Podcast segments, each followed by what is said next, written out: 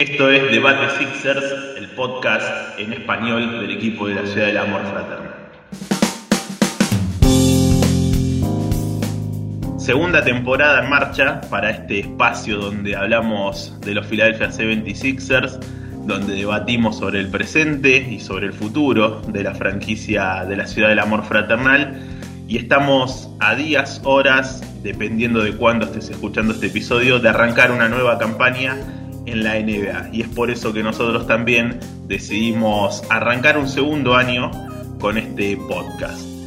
Mi nombre es Martín, soy la voz detrás de arroba SixerArg y del otro lado, eh, acompañándome como sucedió toda la, temporada pasada, está Juan, quien hace lo propio con arroba afilados, a quien ya le doy la bienvenida. Juan, muy buenas, muy buen comienzo de segunda temporada. Hola Martín, ¿cómo estás? Bueno, volvimos después de un par de meses a, encontrarnos por este medio y poder grabar un poquitito y hablar sobre el equipo, sobre una nueva temporada del equipo que seguimos hace tanto tiempo. Una temporada que, bueno, como ya hablaremos más adelante, tiene demasiadas aristas y alta dosis de imprevisibilidad, ¿no? Porque no sabemos cómo, cómo quedará el equipo conformado, con qué vamos a contar. Pero bueno, siempre es un gusto tener eh, un momento para poder hablar de, de básquet. Estuvimos un largo tiempo desaparecidos y ha pasado mucho desde la última vez que, charlamos e hicimos aquel episodio donde realizamos un balance de la temporada que pasó. Quedó muy atrás la eliminación con los Atlanta Hawks en los últimos playoffs. En el medio hubo draft, en el medio hubo lío con Simmons, en el medio hubo agencia libre, en el medio siguió el lío con Simmons hasta el día de hoy y ya ha pasado la, pretemporada, todo el training camp y estamos predispuestos a comenzar un nuevo año con un equipo que cambia algunas caras, no tiene un cambio muy importante en su núcleo, sí creo que ha añadido piezas importantes para lo que puede llegar a ser una rotación y probablemente haya un upgrade en, el banco de relevos en la segunda unidad pero que en sí el, núcleo del equipo no, ha cambiado mucho. No vamos a ver unos Sixers diferentes desde los nombres, creo yo, eh, en la rotación. Sí, en la conformación total del plantel con un par de, caras nuevas que seguramente, eh, como bien decían, son una subida de nivel. Después estará nuestra opinión cuánto creemos que es ese salto de nivel, ¿no? Y ahí es donde se centrará mucho el debate en cuanto a la, conformación de este plantel.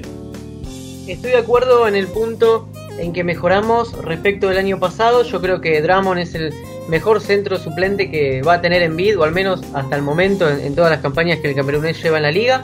Dramon me parece que es más que Howard y, por la ficha que, que, lo trajimos, que son 2.400.000 por un año, un mínimo de veterano, es un super negocio. Un Howard que despertaba amores y odios y tenía partidos brillantes y otros que eran bastante nefastos, que vuelve a los Lakers. Pero bueno, Drummond para mí es un acierto de Mori en esta agencia, agencia libre. Eh, Niang, que viene de Utah, es un jugador que, que, viene a mejorar quizás a lo que era Mike Scott, que afortunadamente no lo vamos a tener eh, viajando gratis con el equipo todo el año. Eh, Niang es un jugador que puede tirar algunos triples, promedia en 5 temporadas eh, un, porcentaje superior al 40%. Eh, y me parece que vamos a ver también un, crecimiento que ya lo vimos en estos partidos pretemporada de Tyrese Maxi, que definitivamente si algo había demostrado la temporada pasada, en esta entrenó un montón y, y creo que va a ser su despegue. Sí, estamos mejor que el año pasado, pero me parece que no nos alcanza. Y no solo tenemos que mirar al equipo de Filadelfia, cómo está conformado, sino que hay que ver qué hicieron los demás. Y me parece que los rivales directos, eh, que quizás vamos a poder hablar de ellos en episodios posteriores, se reforzaron muchísimo mejor. Y nosotros que terminamos en el primer puesto de la temporada regular, la temporada pasada, eh, me parece que, no lo vamos a poder revalidar. Al margen de cómo están también otros equipos y los problemas internos de los Sixers que no, no permiten vislumbrar que sea un futuro demasiado tranquilo. Problemas internos que uno ya nos vamos a ir metiendo, obviamente, porque la, arista Ben Simmons tendrá un espacio extenso en este primer episodio, pero problemas internos que, no parecen ser eh, prontos a resolverse, ¿no? Está muy enmarañado el tema y, no parece tener eh, la, luz al final del túnel de, la resolución y que eso puede ser contraproducente para los Sixers. Pero volviendo a la conformación de, la plantilla, tenés eh, los movimientos concretos que han hecho los Sixers, quienes se han dejado de formar parte del plantel y cuáles son las nuevas caras, ya resaltadas lo de Drummond y, y dos, dos jugadores que, vienen a aportar cosas importantes. Yo, en mi opinión con Drummond, lo voy a confesar. Soy bastante hate de, de, Andre Drummond, pero sí creo que, va a aportar más que Howard, o por lo menos va a ser más. Eh, el aporte va a ser más útil para los Sixers. Howard aportaba, cuando estaba iluminado, aportaba un poco de defensa, un poco de rebote y bastante menos de ofensiva. Cuando entraba en sus lagunas mentales, te dejaba con, con técnicas y, se cargaba de faltas y no aportaba ni en defensa ni en ataque.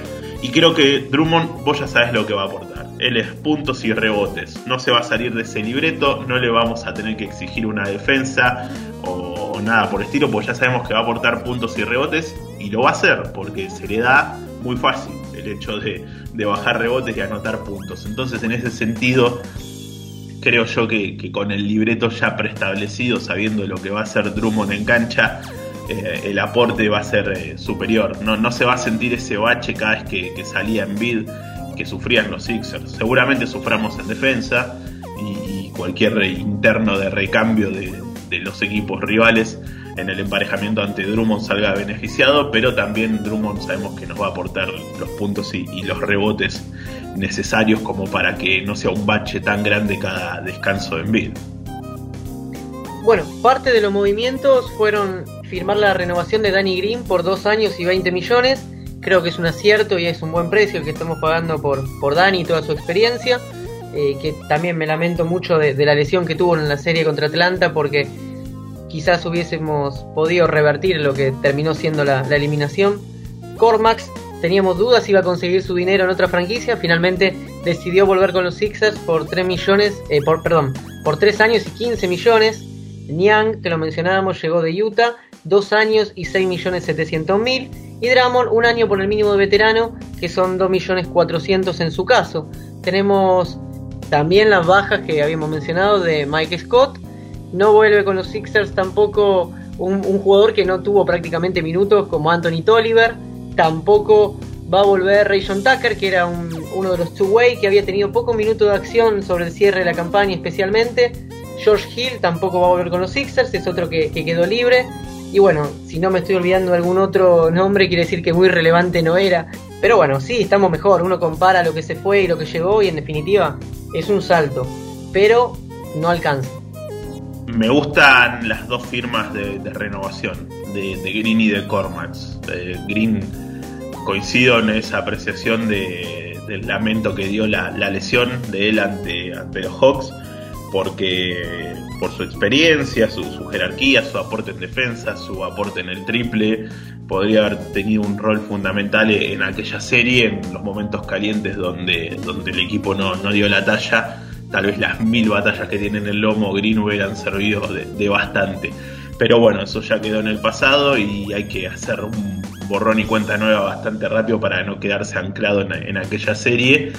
Y me gusta mucho la renovación de Green, sobre todo porque pensaba que, Green podía llegar a ir a buscar un anillo en otra franquicia, ofertas no le faltaron y, novias, como se dice en, este, en estos mercados, le, le sobraban pero que haya elegido renovar por los Sixers es un voto de confianza también hacia el proyecto, ¿no?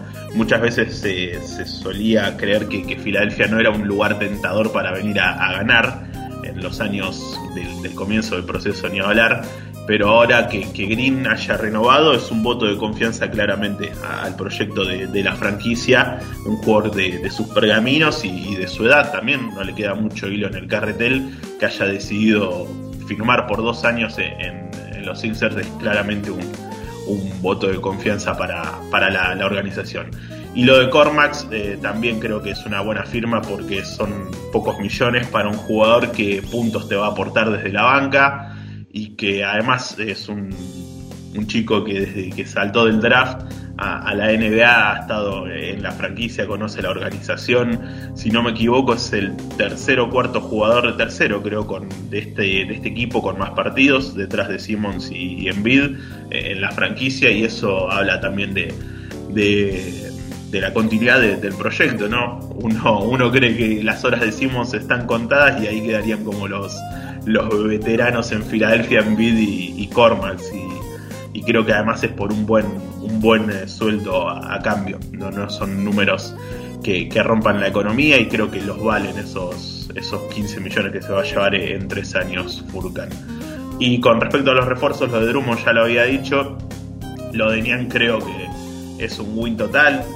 Cualquier, creo que hasta cualquier pivot que hubiéramos, o ala pivot que hubiéramos fichado para reemplazar a Scott, hubiera hecho más de lo que hizo Mike en sus últimos dos años en Filadelfia pero creo que Niang al margen de, esa humorada es un, es un correcto jugador para una segunda unidad va a ser muy útil, incluso también puede jugar en, la rotación titular o, con Envid en varios minutos, así que no lo veo como, como un acierto también de Mori. Mis críticas hacia la gestión Mori Brand van desde otro punto. Yo todavía no entendí qué, soy, qué hicieron los Sixers en el draft si bien había pocos picks y no había mucho maniobra, no entiendo los, los jugadores que se fueron a buscar al draft, Springer ni los otros dos internos de segunda ronda que no, no tienen mucho, mucho, mucho peso en, la rotación, no van a tener, de hecho uno ni siquiera está con, con el plantel.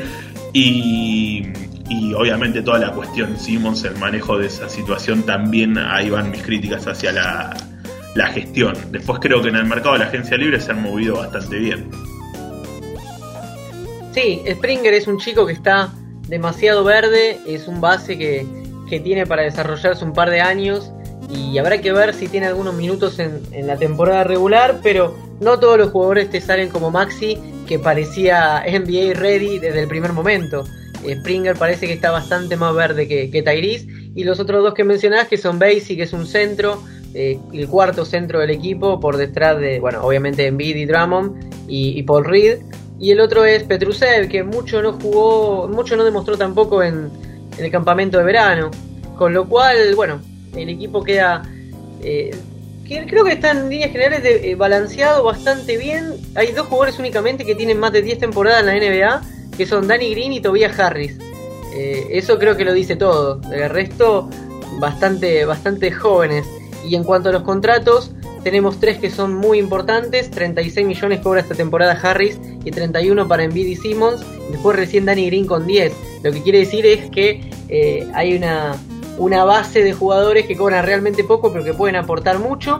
Y habrá que ver cómo terminamos jugando ¿no? en cuanto al sistema. Porque con esta situación de que Simmons no se presentaba eh, a entrenar, no jugó ningún partido de pretemporada, falto de ritmo, con unos compañeros que quizás no, no lo están mirando del todo bien porque eh, lo cierto es que no se manejó bien, tanto sea por decisión del propio Ben Simmons o por su, por su agente. Eh, ¿Quién nace de base? Y bueno, la respuesta es que los primeros partidos de, la, pretemporada lo hizo Cormas, que no es un juego natural, imagínate los problemas que tiene. Milton también obviamente lo hizo, pero tuvo problemas físicos y ya hablaremos más adelante de los problemas físicos que, que seguimos teniendo todo un tema el puesto de, organizador de los Sixers. Pero bueno, vos lo nombrabas recién y, nos podemos ir metiendo en lo que ha sido la gran novela de esta off-season de, Filadelfia y te diría tal vez de, la NBA. Los grandes temas que han pasado fuera del básquet en sí han sido las vacunas y Kyrie Irving y Simmons y su situación en, los Sixers. Y la situación de Simmons y los Sixers data de mucho más tiempo porque eh, con el final de la temporada pasada y la noche del draft. Se habla de, que ahí empezó a, transcurrir toda la historia de este ida y vuelta. Eh, una postura, creo yo, totalmente equivocada de, de Simmons de, cortar por decisión propia todo tipo de vínculo con la organización, incluso con, con sus compañeros, porque uno puede estar enojado o o distanciado de una gerencia, como seguramente lo está Simmons eh, con, con Darin Moore y compañía, pero el trato humano con los compañeros es un poco difícil romperlo, sobre todo porque esto es un mundo muy cerrado y tarde o temprano te puedes volver a cruzar con cualquiera de ellos en cualquier otra franquicia y, y, romper así relaciones como lo hizo Simmons es un, un camino difícil de, volver atrás. De hecho, las primeras imágenes que se han visto de, Simmons practicando con Filadelfia ya a días de, comenzar la, temporada se lo ve como un poco solitario y alejado de, lo que es el roce y, la cotidianidad que puede llegar a tener con, cualquier compañero. Es cierto también que en los micrófonos los, los compañeros de, de Simmons no han sido ni duros ni tampoco tan críticos con, con la postura de, Simon, siempre conciliador. En esto quiero resaltar a Embiid, que muchas veces yo desde mi parte he hablado de su falta de madurez y, y, la verdad que Embiid ha hablado como un verdadero líder cada vez que se sentó enfrente de los micrófonos, con una postura conciliadora y, y buscando encontrarle una solución, algo que, que no depende de él, tiene cero responsabilidad en que pueda solucionarse este problema con entre Simmons y los Sixers en bid, pero él en su rol de, de líder de, equipo mostró siempre conciliador y, es algo para, para resaltar. Es que la ciudad de Filadelfia te ama o te detesta en base a lo que vos hagas y algunos han tenido incluso intercambios con la gente, con los fans, como el propio Embiid, y logró revertir eh, a través de buenos rendimientos una campaña de MVP y se puso al público nuevamente en, en sus bolsillos. Eh, lo de Simmons no tiene, no tiene mucho sentido. Como dije anteriormente, no sé si fue una decisión personal o fue asesorado de esta manera por, por su agente, que creo que es Rich Paul, que además es el agente de Tyrese Maxi. Eh, ustedes recordarán que en el momento en el que fue drafeado por los Sixers, el único jugador que fue felicitado por LeBron James fue Tyrese Maxi, y esto tiene que ver por, por el tema que comparten a gente. Eh, incluso, en cierta manera, se decía que Paul quería sacar a Maxi de Filadelfia, como hacer, declararle la guerra a, la organización y a la ciudad de Filadelfia. Una locura, un despropósito, una ciudad de Filadelfia que le dio el apoyo total a Simmons desde que llegó a este equipo. Recuerdo que perdió la primera temporada por, por una lesión, la gente lo apoyó, volvió en la segunda, ganó Rookie of the Year, jugó realmente muy bien, pero le faltaban detalles y siempre uno dijo, bueno, lo va a ir adquiriendo con el tiempo, el tiro lo va a mejorar, va a ser una cosa que, que, lo va a ir puliendo con, con, el correr de los años y evidentemente eso no sucedió, no llegó. Si uno ve los partidos, los primeros partidos, después de haber sido seleccionado en el primer puesto eh, por los Sixers, eh, jugó en la Summer League y tiraba tiro de, larga distancia con una naturalidad asombrosa y de pronto parece haber perdido absolutamente toda capacidad para hacerlo. Entonces, una cosa es que eh, la franquicia o el equipo te apoye y vos, por algún que otro motivo, no puedas mejorar ciertas habilidades técnicas.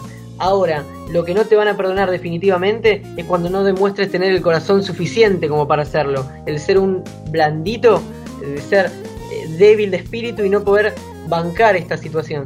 Y creo que los compañeros no se lo van a perdonar fácil, más allá de las declaraciones políticamente correctas. Eh, creo que los grupos de los equipos deportivos, grupos de trabajo, grupos humanos en general, cuando alguien se maneja de la manera en que lo hizo Simmons, te pasan factura, te dejan a un lado, el grupo te, te va expulsando. Y además no sabemos si vamos a poder contar con él. Y esto no solo tiene que ver con una cuestión de química de equipo, sino con cómo se va a desempeñar el equipo en la cancha. Sin Simmons los primeros partidos casi garantizado porque perdiéndose los entrenamientos y demás no puede ser titular. Sería una falta de respeto para los demás compañeros que estuvieron desde el primer momento entrenando y jugando la pretemporada y demás. Eh, ¿Qué va a pasar? ¿Cómo vamos a continuar? Es un flor de tema. Es un flor de tema y si estuviéramos hablando de, una, de un equipo de fútbol yo te diría depende de los resultados. El básquet no sé si va tanto por esa vía, pero si los Sixers eh, pierden muchos partidos seguidos, por ahí el que está afuera siempre pasa a ser eh, el mejor, o por lo menos así sucede en el fútbol. Acá la verdad que, veo, yo veo complicado que eh, Simmons vuelva, vuelva a jugar con los Sixers. Eh, creo que hasta sería todo un clima muy hostil para el propio jugador y que eso puede ser contraproducente para, para el equipo, porque cuando hay un clima caldeado se contagian las malas energías que, que no van solo dirigidas para, para Simmons, sino se hace pasar una mala situación en general al equipo. Parece poco probable hoy eh, imaginar un, un, final feliz, por así, si quiere decirlo feliz, lo pongo entre comillas, esto obviamente no se ve, sino que lo estoy haciendo en la grabación. eh, entre comillas, porque no, no, no creo que, haya un, giro de tal manera en la historia que dos, tres meses estemos hablando de un Simmons jugando con regularidad en los Sixers y la gente olvidándose de todo lo que sucedió. Y la salida tampoco lo veo muy factible. Filadelfia quiere que le paguen lo que vale un jugador de 25 años, tres veces All-Star, eh, jugador eh, quinteto defensivo, candidato a jugador defensivo casi todos los años. No sé si en esta postura de Simmons de, no querer jugar más en Filadelfia haya alguna franquicia que quiera pagar lo que piden los Sixers para llevárselo.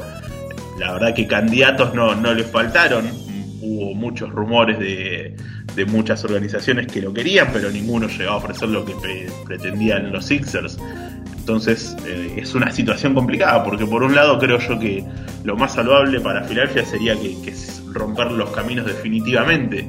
Pero como hemos dicho en el último episodio que grabamos de la anterior temporada, un mal movimiento de, de te puede dejar tecleando el futuro, sin lugar a dudas. Estamos hablando de un contrato muy grande, donde vos podés llegar a traer eh, buenos jugadores. Y si le raja ahí, eh, podés llegar a, dejar tecleando el futuro inmediato de la franquicia. Y un futuro inmediato que tiene como protagonista un Envid que sabemos, no sabemos hasta cuándo va a estar en su plenitud como para competir por un MVP. ¿Cuántos años más tendrá a esa altura de, de, jugador? Y desaprovechar los mejores años de Envid por hacer un mal movimiento sí que sería duro de digerir.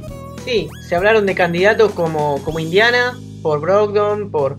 pero la realidad es que no, no hubo ninguna oferta que satisfaciera eh, a Filadelfia, a, lo que Filadelfia le ponía como valor a Simmons. Un Simmons que no quiere estar en el equipo, entonces eh, cualquier otro equipo rival dice, bueno, voy a tratar de sacárselo a, a, precio de rebaja porque el jugador está haciendo todo lo posible para salir. Y eso a Filadelfia le puede costar muy caro, como decís, porque el futuro de la franquicia depende de Embiid, siempre fue el líder en Embiid y hay que ver cuántos años le quedan y, cuántos años se banca, como decimos acá en Argentina, de no competir realmente por un anillo, porque la temporada pasada el primer puesto en la temporada regular no nos sirvió para más que una semi de conferencia. O sea, nunca pudimos jugar una final de conferencia siquiera. Y eso puede hacer que, el camerunés se vaya cansando de a poco y, pida también buscar su futuro en otro lado. Vamos a ver, obviamente el tiempo lo dirá. Creo que, como vos decís, la chance de que todo el mundo se olvide en Filadelfia lo que sucedió sería que, futuro casi que utópico, ¿no? Que Ben Simmons de pronto vuelva a jugar y, y este tiro de media distancia, que no, no le asuste quizá tomar eh, intentos cuando, cuando las papas queman en el último cuarto, que fue todo lo que, lo que careció en el último tiempo. Y, ni aún así, te digo, porque el público de Filadelfia es bastante rencoroso, sobre todo se lo puede percibir en las redes sociales. Yo realmente pienso que lo mejor que podría suceder es que salga del equipo, buscar un buen negocio en la medida de lo posible. Eh, para eso tenemos en, Mori y en Brand dos figuras que deberían eh, poder conseguirlo. Pero bueno, solo el tiempo dirá. La realidad es que no podemos hacer un pronóstico de cómo va a ser el récord del equipo al final de la temporada. Además, al menos yo no me siento en condiciones de hacerlo porque si bien el equipo es mucho mejor cuando está Ben Simmons, está claro que no alcanza. Y la temporada pasada yo me oponía a todos los trades posibles con Harden, con Houston por Harden, porque quería ver a Simmons y Embiid hasta el final de la temporada juntos.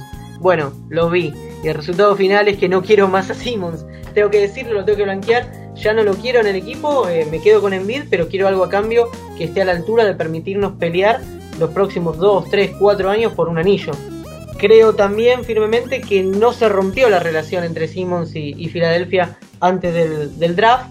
Me parece que fue mucho antes. Estuvo en todos los paquetes por, por Harden. Y no sé si Mori no ejecutó ese traspaso por Simmons, sino porque le querían sacar en el medio también a Maxi y, a otros jóvenes. Eh, y algunas picks. Me parece que el deal breaker no fue Ben Simmons, sino Maxi. Con eso creo que digo todo y ahí hay una especie de resentimiento también de, de seguimos para con la franquicia, posiblemente, y una relación que quedó dañada desde ese entonces y que ya va a ser imposible de poder recomponer. Sí, a esta altura un, buen movimiento tan alejado de lo que alguna vez alguien soñó de hacer un intercambio estrella por estrellas y alguien como Lillard o Bradley Bill rompía relaciones con su franquicia en un intercambio con Simmons, creo que eso ya es imposible por esta postura que ha tomado Simmons de romper todo tipo de relación y como bien decías vos, la organización que está enfrente antes de hacer una oferta piensa, bueno, voy a sacarlo de, rebaja si es un jugador que no quiere jugar más ahí.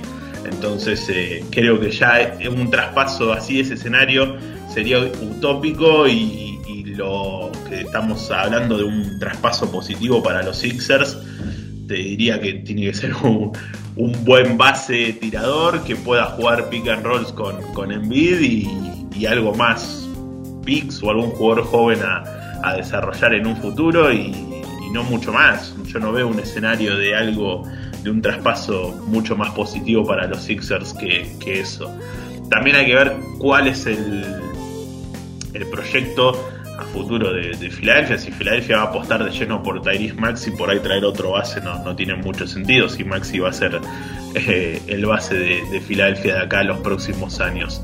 Entonces hay, hay que analizar mucho, mucho antes de, realizar eh, un movimiento. Sí tengo expectativas de cómo será el regreso de Simmons a, a, Filadelfia, ya sea jugando con la 25 de los Sixers en el comienzo de esta temporada o vistiendo otra, otra camiseta. Va a ser eh, partidos interesantes de, ver, sobre todo por la reacción de, la gente. Y eh, ya entrando a, la recta final de este, de este primer episodio, esta segunda temporada, ¿con qué expectativa vamos a, sentarnos el día miércoles eh, a ver el comienzo de, de la temporada de los Sixers?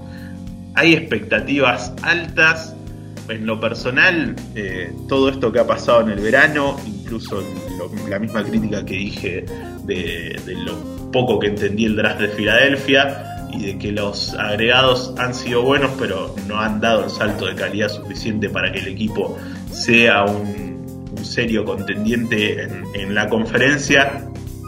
Yo creo que hoy los Sixers están en una lista de, expectantes a ver qué es lo que pasa.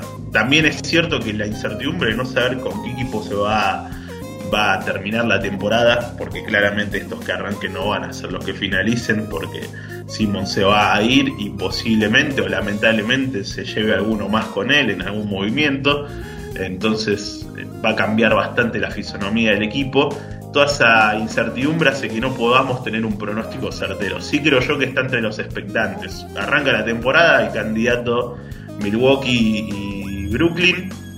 Y después un grupo de expectantes, entre los que están obviamente los Hawks, que vienen de tener un, año espectacular y hay que ver ahora cómo juegan ya con esa responsabilidad de, saber que pueden ser el tercer o cuarto equipo en discordia. Los Celtics que siempre están, nosotros por ahí en ese grupito yo lo veo a los Sixers. Obviamente, así se vaya Simmons y, ejecutemos el peor traspaso en la historia, no vamos a dejar de ser un equipo de playoff porque tenemos a, un, uno de los candidatos de, al MVP y, rodeado de buenos jugadores, pero, pero sí no, no nos veo como contendientes serios al título. Creo que estamos si el año pasado estábamos un escalón por debajo de lo que podía llegar a ser un potencial de Nets todo junto y, Milwaukee con sus últimos movimientos en el trade deadline estábamos un escalón más abajo, yo creo que ahora estamos un par de escalones más abajo, ya no solo uno. Sí, a todo esto te sumo que hay equipos que se reforzaron bien, Miami va a volver a ser candidato y Chicago, ahora tiene de Rosan, a Busevich, Lonzo Ball para rodearlo con Sach Lavin, Caruso que llegó desde los Lakers, me parece que va a ser un equipo al menos interesante para ver. Eh, la temporada pasada, previo a su comienzo, yo te había dicho 50 victorias en una temporada que iba a estar un poquitito más acotada y terminamos en 49. Bueno, este año no, no me siento capacitado para, jugar ese juego porque no sabemos bien cómo, cómo va a quedar conformado el equipo y además un dato no menor que, y acá sí quiero ir, el tema de la salud. En Vid, recordemos que terminó la temporada pasada con un, un problemita bastante importante ahí en los meniscos y, y sabemos que no, su, no, no requirió cirugía, pero eh, hay que ver cómo está. Siempre hay que cuidarlo, dependemos de él. Milton, hasta hoy que estamos grabando este episodio, sigue entrenando diferenciado por un problema en el tobillo. Tobias Harris se ha perdido partido de pretemporada por problemas en el tobillo. Tybull estuvo con molestias en el hombro. Simmons está fuera de forma. me voy a sentar a ver los partidos con la mejor expectativa de todas, por supuesto, que es que los Sixers ganen, pero tampoco me va a sorprender si llegamos a tener algún traspié de, de los que uno dice, che, estamos perdiendo contra este equipo y no deberíamos. No, porque la realidad es que los Sixers hoy en día son un tiro al aire, puede pasar absolutamente cualquier cosa. Y, eso, esa alta dosis de aleatoriedad es lo que a mí me molesta bastante. Prefiero planificar eh, absolutamente todo y tener todo definido y si después sale mal por algo, bueno, ver, pero ahora me parece que, que puede pasar cualquier cosa y me asusta un poquitito. Eh, no, no, no creo que, salvo que pase algún cambio súper importante, no nos veo como candidatos definitivos al título. Playoff, seguro, pero no creo que superemos instancias como la del año pasado. Sí, sí, coincido. Igual falta un largo recorrido. Sabemos que siempre son muy extensas las temporadas de la NBA y cualquier lesión, no solamente en Filadelfia, cualquier otro equipo trastoca los planes y, modifica el panorama sin lugar a duda o traspasos que haya Así que hoy en un principio, a horas de, arrancar una nueva temporada, playoff seguro y después a ver qué, es lo que pasa. Eh, creo que, en eso coincidimos. Y, así, si no tenés nada más para agregar, vamos cerrando este primer episodio de la segunda temporada. Vamos a ir en un formato un poco distinto, como se puede observar, eh, se puede escuchar en esta primera entrega, un poco más de, charla amena y no tanto estructurado en, una especie de programa. Así que Juan, te, despido hasta la próxima que nos encontremos. Bueno Martín, un saludo para vos y para todos los que otra vez nos escucharon. Esperamos que sigan haciéndolo y que le den clic a la campanita en, el canal que tenemos de YouTube. Estamos cerca de los 100 suscriptores y si podemos pasar de esos 100, creo que le vamos a poder cambiar el nombre eh, al canal. Va a quedar youtube.com barra debate Sixers Así que por favor, súbense con eso. Y bueno, un agradecimiento a todos los que están del otro lado. Veremos qué nos depara el futuro y bueno, a disfrutar la temporada que, es lo que nos gusta, ¿no? En definitiva. A disfrutar de la temporada y con Debate Sixer nos encontraremos seguramente la próxima semana en otra edición semanal, analizando ya el arranque del equipo de la Ciudad del Amor Fraternal en una nueva temporada de la NBA.